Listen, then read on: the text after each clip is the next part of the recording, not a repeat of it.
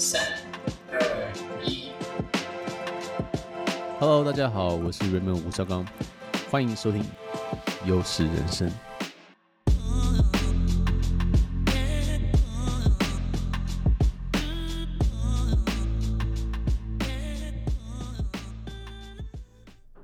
Hi everyone, welcome back to 优势人生，我是 Raymond 吴。我不敢相信呢，这十一点之前我们才 FOMO Dog 的首发。啊，这样首发那一天是九十秒直接完售哦。这边那时候释出两百四十只 FOMO 狗，然后一直是零点二四以台币，结果九十分钟就被秒掉。然后这个地板价当天就直接飙到二以上。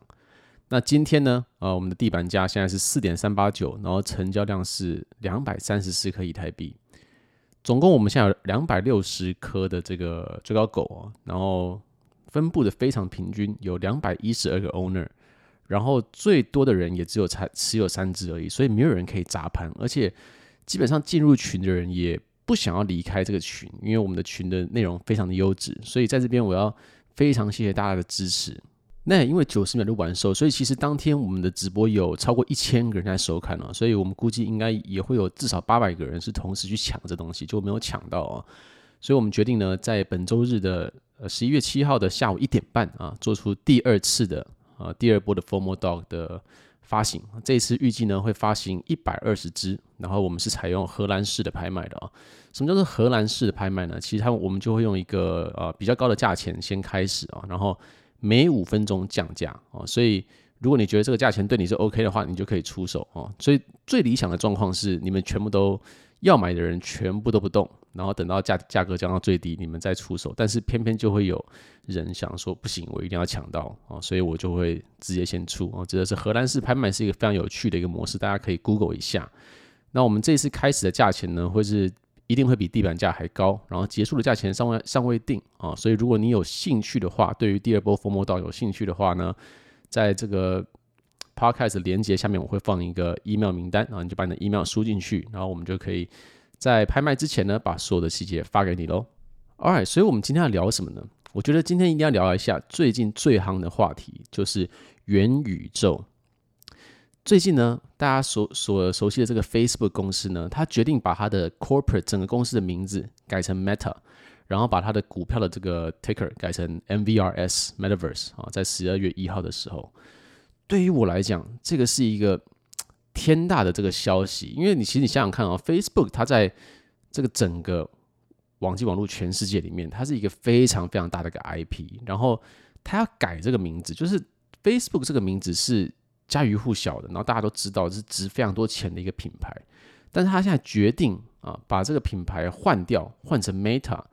对我来讲这是一个非常大的一个举动，就是我觉得很多人可能还没有感觉到这件事情有多么巨大哦。Mark Zuckerberg 说呢，啊，接下来的十年，他想要让十亿的人啊接触到元宇宙，然后这个地方的商机，他觉得会值数千亿美金，而光今年 Facebook 在元宇宙相关的这个花费就已经超过了一百亿美金。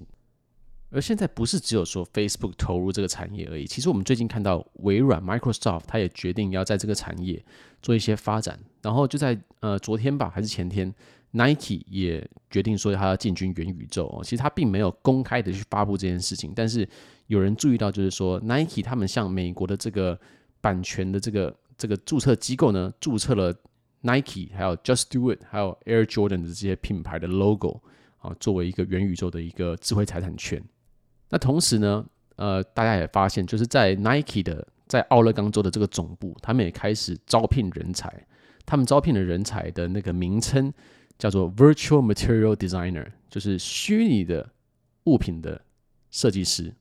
所以 Nike 它其实打算的就是说，反正以后大家进到元宇宙的时候，需要穿衣服嘛，穿鞋子嘛，哈，就是任何这些东西，他们都要参与到其中。所以先简单给大家一些数据参考一下哦，就是在啊北美洲的 Emergent Research 说呢，在二零二零年元宇宙的总市值差不多是四百七十亿美金。然后差不多这一半是来自于北美洲的，然后在二零二八年呢，他们的期望是会达到八千两百九十亿美金，所以这边就还有一个超十七十七倍的涨幅，而且目前你看到这四百七十亿美金都集中在北美洲，其实所以其实在整个元宇宙的市场上来讲的话，我们的发展还是非常早的，因为它并没有开始触及到欧洲、亚洲，甚至非洲还有南美洲，就只有在美国的一点点人在玩而已。所以未来的愿景其实是非常可观的。像今天我们就看到这个 Sandbox，就是一个以太坊上的一个元宇宙项目，他们就得到这个软银的。二号愿景基金的募金募得啊，得到九千三百万美金，从软银那边投资下来的。所以软银这边好像还有很多矽谷的 VC，其实也都很积极的在往元宇宙这边开发啊，在这边做投资。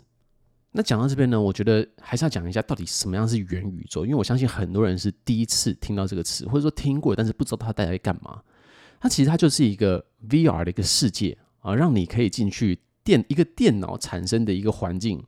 去跟别的人啊做一个交流，所以你可以想想看，你可以去 YouTube 搜寻 Mark 这个 Facebook 的这个 Metaverse 的影片啊，所以就是等于是你进入一个嗯，怎么讲呢？就是科幻的世界，那你带着你的这个人像，等于是你卡通的人像进去，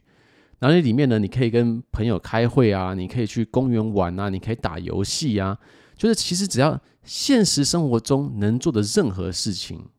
元宇宙都可以做，所以你可以想象这东西的。前景是完全是无限的，你知道吗？其实到时候会发生的事情就是，你戴上一个 VR 的眼镜，或者说你你用你的电脑进去啊，进去这个就点 Enter 元宇宙，就它像它就像一个网页一样，就按 Enter 进去，就像打游戏一样，你就可以开始在里面的世界里面去做任何的事情。我给大家一个例子哦，就是几个礼拜前呢，这个美国的饶舌歌手 Snoop Dogg 他发了，因为他是 Sandbox 的合作人嘛。他就发了一个 NFT，他就说：“我跟你讲了，现在我要在 Sandbox，我那边有一个很，我盖了一个很大的家，我要在那边开趴。然后你们买这个 NFT 就是门票，你就可以来跟我开趴。然后我在我的家的旁边呢，我还盖了一个很大的这个呃体育场啊。这个体育场的话，我就可以做我的这个呃饶舌的这个演唱会。然后你们持有这个 NFT，你们也可以来参加。哦，你知道这个 Sandbox 呢，它其实就是一个虚拟的世界。然后这个世界上的土地你是需要去买的。” OK，这 sounds crazy，听起来超扯的。可是现在就是有人在做这种事情，像而且不是只有说是个人哦，是公司也进去买这些土地，因为他们认为以后人与人的互动都会更多的在虚拟的方式呈现。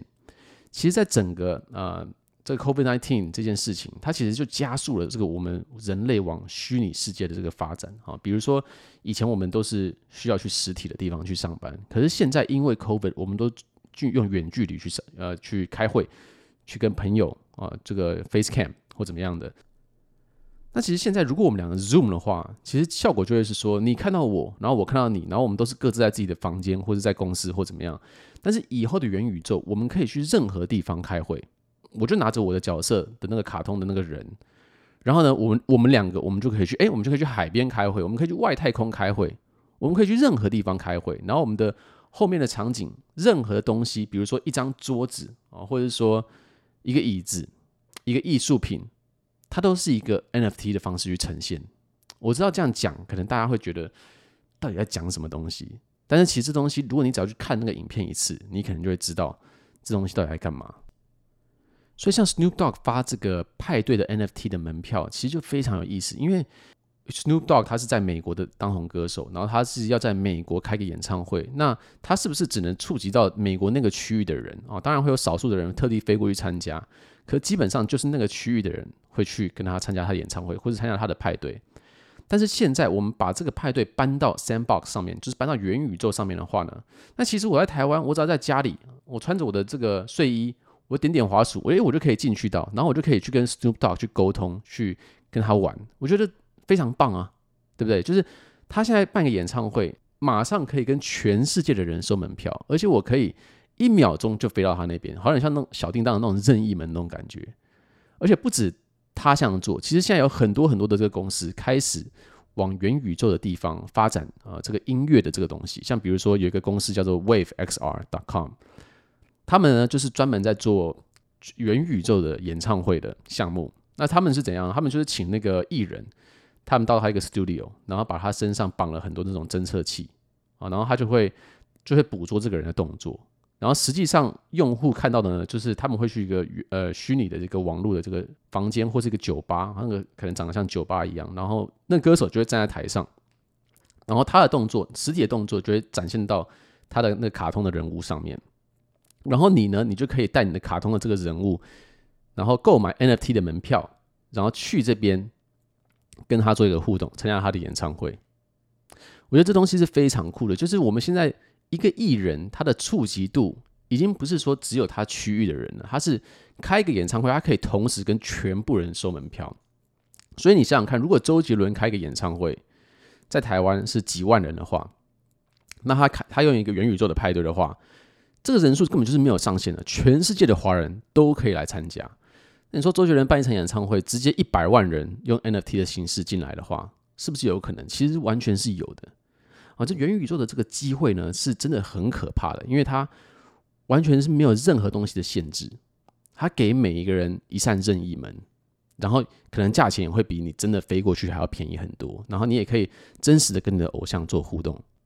那我们开发一个新的宇宙出来，它等于是一个全新的世界嘛？那这个全新的世界是不是也需要一个货币呢？不然我们要怎么样去交换东西啊，去买卖呢？那没有问题。我们这个地方就会去使用比特币，比特币就已经解决了一个完全去中心化的一个金融。因为在一个宇宙元宇宙里面，这个世界不是属于美国的，不是属于中国的，也不是属于任何人的，它是全部人一起去拥有。那这个时候是不是就要有一个人民的货币？那时候比特币就是一个很合理的一个解决方案嘛。那东西的话呢，就是比如说现在我的电脑放在我家。或是说我的床放在我家，所以这个东西是我的。但到元宇宙的时候，我们你那个房子哦，就是放在那边，在在与那个元宇宙的一块土地，那这个人是不是可以别人可以去 copy and paste 说，哎，那我或旁边我直接占一个地，说这就是我的地，不行，因为我们一定要私有化财产，我们才有办法去买卖，才有办法价值的这个呈现嘛。所以在这个元宇宙的世界里面呢，我们就会去使用 NFT。就是所谓的非同质化代币哦，就是我这颗币跟你的币不一样，所以我这颗币可以代表一个东西，你的币代表别的东西。所以在元宇宙的任何的一个产品，包括车子、土地啊，甚至衣服，还有你的甚至啊鞋子，我们全部都会有一个代币在后面，然后代表就是说，你有这代币，你就真正拥有它，而且不是说这东西是属于 Facebook 的，是完全属于你，会在你的钱包里面。这个是跟传统的世界。一个非常颠覆的一个概念。那好，我们解决了金钱的问题，然后我们也解决了资产私有化的问题。那我们要怎么样？是在什么样的一个机构上建立的呢？是什么样的平台呢？答案应该就是 Ethereum 以太网。它一定是要个最好是用一个区块链的一个模式来进行。如果说 Facebook 开了一个公司，然后它就是一个中心化的宇宇宙的话。它其实就是等于是一个 Facebook 的虚拟 game 而已，它并没有说大到整个整个世界都在一个宇宙里面。那以太坊的这个区块链技术呢，就可以让很多人自由的来创作元宇宙啊，元宇宙的项目，然后你就可以购买它的 item，购买游戏里面的这个虚宝啊、金币啊，或者说元宇宙的土地怎么样的。然后你这些东西都会用 NFT 的方式在你的钱钱包里面，让你完全的持有它。所以就算说这个项目倒了，或者这个项目不做了啊，或者说这个项目它也没办法没收你的东西，那假设它倒的时候，其实没关系，因为东西还在你的钱包里，所以你这时候你可以拿去别的地方用。不是说这，比如说暴雪倒掉，那你可能里面的虚宝跟金币全部都没了嘛。但是在新的世界里面，这东西都在你的钱包里面，就在你的狐狸 MetaMask 钱包里面，所以。你会是一个真正持有它，所以在一个元宇宙的世界里面，其实它的 backbone，它的基地就是比特币、以太币，还有 NFT。那 NFT 就是建立在以太币的身上而已。所以你听到这边，你不会觉得说：“天哪，这以太币现在以后一定会值更多钱，因为以后就是几乎什么东西都用到它。元宇宙只是以太坊能做的事情里面很小的一块而已，它还有很多事情可以做。”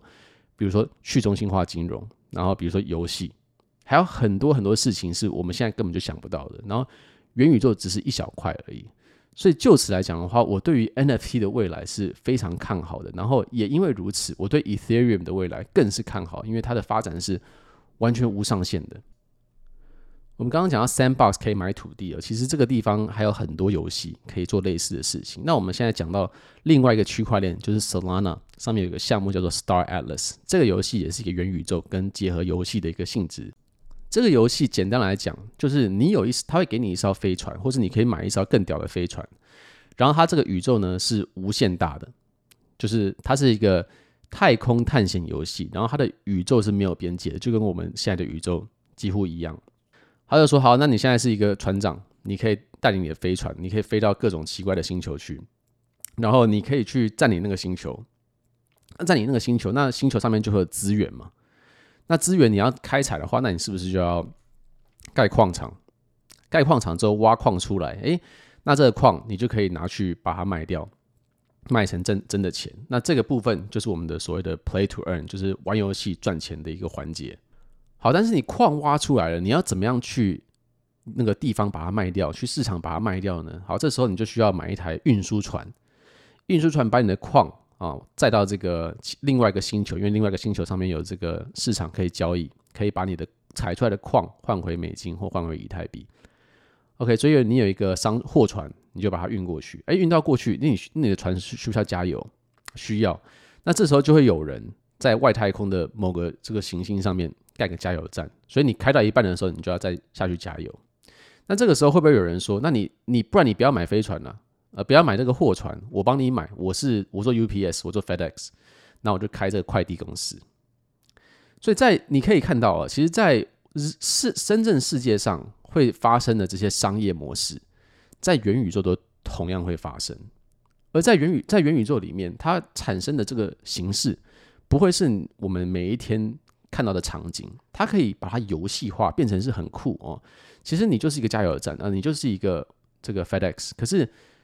你做的事情是，诶，同时会觉得说，我好像在探索宇宙的这种情况一样。那这时候，当然你也可以这个跟别的太空船发生战争，你也可以占领它的资源。其实很多很多事情都都可以发生。所以这个项目，我觉得我也非常看好。那最后来讲一下我最喜欢的这个游戏跟与元宇宙相关的一个项目，叫做 Illuvium。它是在建立在以太坊的这个侧链叫 Immutable 上面的一个游戏。这个游戏最近呃币价涨得非常多，从四百现在涨到一千两百多。它其实就是一个呃结合宝可梦跟这个 League of Legend 的一种卡牌游戏。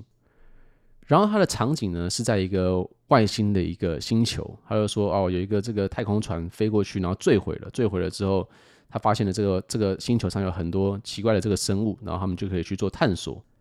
然后探索的时候，你就可以抓这个宝可梦嘛。那他们在游戏里面叫做 Illuvio 啊。那拿到宝可梦之后，你就可以跟别人战斗，战斗就可以累积你的经经验啊，累积你的战斗力。然后每一块地呢，也有很多矿，你可以去寻找啊，你也可以。呃不管你是游戏的人想要挖矿，还是说你想要成为地主，然后让别人采矿，其实这整个经济体都会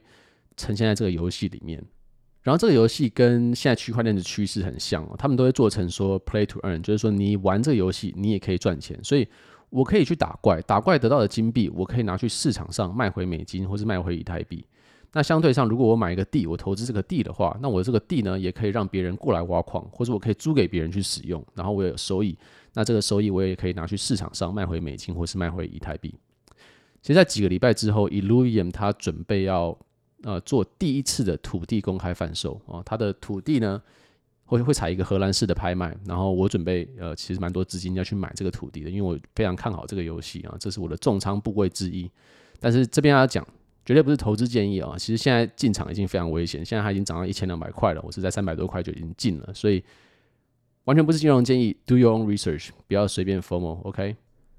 然后他们这个土地啊，就是它这个星球总共分成，我忘记是六个还七个呃独特的这种不同属性的一个岛屿，然后每一个岛屿呢，它都会出一个竞技场，就是最大的竞技场。然后像我们现在是可以看到很多地方他们会办这种电竞大赛嘛，然后一一次办就是那种几千万美金的收入。以后他们的电竞大赛就会直接办在这个元宇宙的这个电呃电子也不是电子啊，就是虚拟的竞技场里面。然后如果你是这个竞技场的持有者，你就可以卖门票，你就可以收这个看板的这个广告费，就跟你拥有一个实体的一个很大的运动场那种感觉一模一样。而且这个运动场卖起来超贵哦，我预计啊，每一个这种独一无二的运动场可能会几千万美金一个，因为它后续的收益会非常非常可怕。然后其实它怎么样说你拥有这个竞技场呢？其实它就会发给你一个代币到你的钱包里面，然后就这样子你就有了这个竞技场。就是我们不用签约，我们不用说说什么，我们不用放什么保证金，就是你能买到这一块地，我就发这个币给你，然后以后这个币相关的所有事情你都可以得到收益。所以你可以思考一下，传统的一个体育场是可以容纳几万人甚至到十万人以上的一个地方，那它平日需要的这个保养，还有多少人去清洁，多少人去维护？那你办一场比赛的时候，你需要多少的工作人员？在元宇宙，这些全部都不需要，然后这些省下来的钱呢，就会回到玩家的手上，或是这个土地持有者身上，所以它会是一个非常非常高效率的一个。商业模式，而我之前听了一个 podcast，就有那个 A 十六 Z 的这个合伙人就说，早期在电脑刚出来的时候，一九七零年代的时候，Honeywell 出了一个广告，它广告就是说，哎，我们的电脑可以让你在厨房里面看菜谱，这样你煮菜比较有效率。然后他就觉得说，哇靠，怎么发明电脑的人都这么聪明啊？他们怎么会想到广告的主打居然是？看菜谱而已呢，那是因为他们那时候知道电脑将会改变世界，可是他们不知道后续会发生什么事情。因为站在那个角度上来讲，他不知道后面可以变成像我们现在这种科技。所以相反来讲的话，我们现在站在这个角度思考元宇宙的可能性，那我们看到的就是这些。可是，在五年后、十年后、二十年后。元宇宙能发生的事情一定会超出我们现在的想象，非常非常多倍。那我再给大家参考最后一个数据哦，就是在区块链的所有的币啊，关于是有关于游戏的，或是关于这个元宇宙的币，总市值加起来连史币都不到。大家最近有听到一个就是很红的币嘛，就是 SHIB 啊，它这个币最近涨了很多，然后市值也是非常高。但是我们现在全部的这些元宇宙，包括后续所有的可能性，还有这个游戏的所有的可能性，加起来都没有一个史币多。那意思也是说，没有一个狗狗币多。所以你想象一下，狗狗币它只是一个民币，然后很多人有有信仰啊去支持它。可是元宇宙跟游戏是可以完全改变我们现在的经济状况的一件事情。它的总市值在二零二八年。目标是，诶，八千两百九十亿。我来看一下，我暂停一下，我来看一下现在史币多少。好，各位，我回来了。我刚刚 check 了一下，史币今天的市值是三百一十亿美金，所以离八千两百亿还有二十六倍的涨幅。而且我个人认为，以后的元宇宙的 market cap 绝对不止三百，就是绝对不止八千两百九十亿。那个是现在他们在估，很多事情是我们现在完全没看到的。所以，关于元宇宙。关于这个 gaming 的这个 blockchain，we are so so so so so so so early，就不知道该怎么讲，就是真的是早到不能再早了。然后我对于这个产业呢，我真的是充满了信心跟充满了期望。好，那以上就是我准备的元宇宙内容，希望大家听完了呢，非常非常的 formal。OK，在节目的最后呢，我想跟大家说一下，就是我个人在过去的一年多，我疯狂学习加密货币的这个方法，其实很大一部分就是每一天听非常多的 Podcast，因为我觉得，与其看那些 YouTube，因为 YouTube 很很多人他们是在乱喊一些币，或者喊他们手上持有的一些币，让这个币价涨之后他们可以去卖掉。可是 YouTube 的话，Sorry，不是 YouTube，是 Podcast 的话。会有很多优质的 podcast，他们会去访问啊项目方的创办人，或者说访问一些风险投资的大佬，或者说他们觉得这个产业的走向是怎么样的，所以说会比较深奥一点，然后会比较理论导向的一种一种讨论。那对于我来讲的话，我每天会每天下午都很喜欢去散步，然后就顺便听这一些，然后每天都会听两三个小时，我觉得我学到非常多，然后也让我在这方面的信仰快速的提升到现在的进度。但是我在群里面听到很多人说，其实 Podcast 对他们来讲有点困难。首先，他们可能不会英文啊，然后就算会的话，其实有一些像比如说 Bankless，还有这个 Uncommon Core，其实他们讲的英文其实是大学等级以上的那种英文。所以其实就算我的话，我也要非常认真听，我才可以听懂他们在讲什么。或是说，这个人是个上班族，他根本就没有时间去听这些，去消化这些。因为像像 Tim Ferris 啊，我就之前写了一个 podcast 的文章，那集 podcast 就三个小时，然后 Bankers，我昨天写的就是一小时四十分钟，所以其实听起来蛮吃力的。然后消化这些内容也也非常的花时间。所以我想说，那既然我非常喜欢听，那我不如就把我听到的东西整理，然后翻译成中文，加上我自己的见解，然后放在 Substack 上面。那这件事情其实很花时间，所以我把它变成一个订阅制的一个服务。所以在这个节目的下方的 description，你可以看到我的这个 Substack 的连结。然后第一篇 Tim Ferriss 的这个这个文章会是免费的，所以你可以先去看看，你觉得这个文章符不符合你想要的就学习内容。如果你觉得不错的话，你可以考虑订阅。那如果你想要订阅的话呢，你不要直接按上面的这个 subscribe，因为它会用原价的方式去给你付款啊，原价就是九十九一一个月，然后一年九百九十九。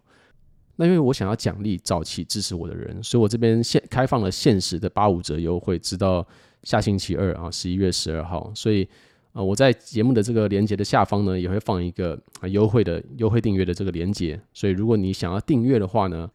请用这个有优惠码的链接。啊，这个是现实的，所以意思就是说，如果你现在订了一个月的话，你终身都会是八五折。那你中间如果停掉，你再开始的话，你就会回到原价。啊，我觉得这个内容是绝对值回票价的啦。所以如果你非常想要学学习 crypto 的话，然后你想要支持我的话呢，欢迎来订阅我的 Substack。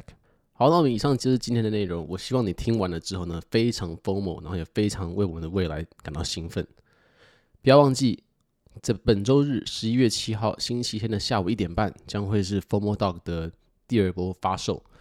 如果你还没有进群的朋友们的话呢，狗友们都在等你哦。然后，如果你还没有订阅优势人生的话呢，请一定要订阅起来，这样才不会错过下一集的节目。Thanks for listening，我是这边吴绍刚，这里是优势人生。Until next time，signing out。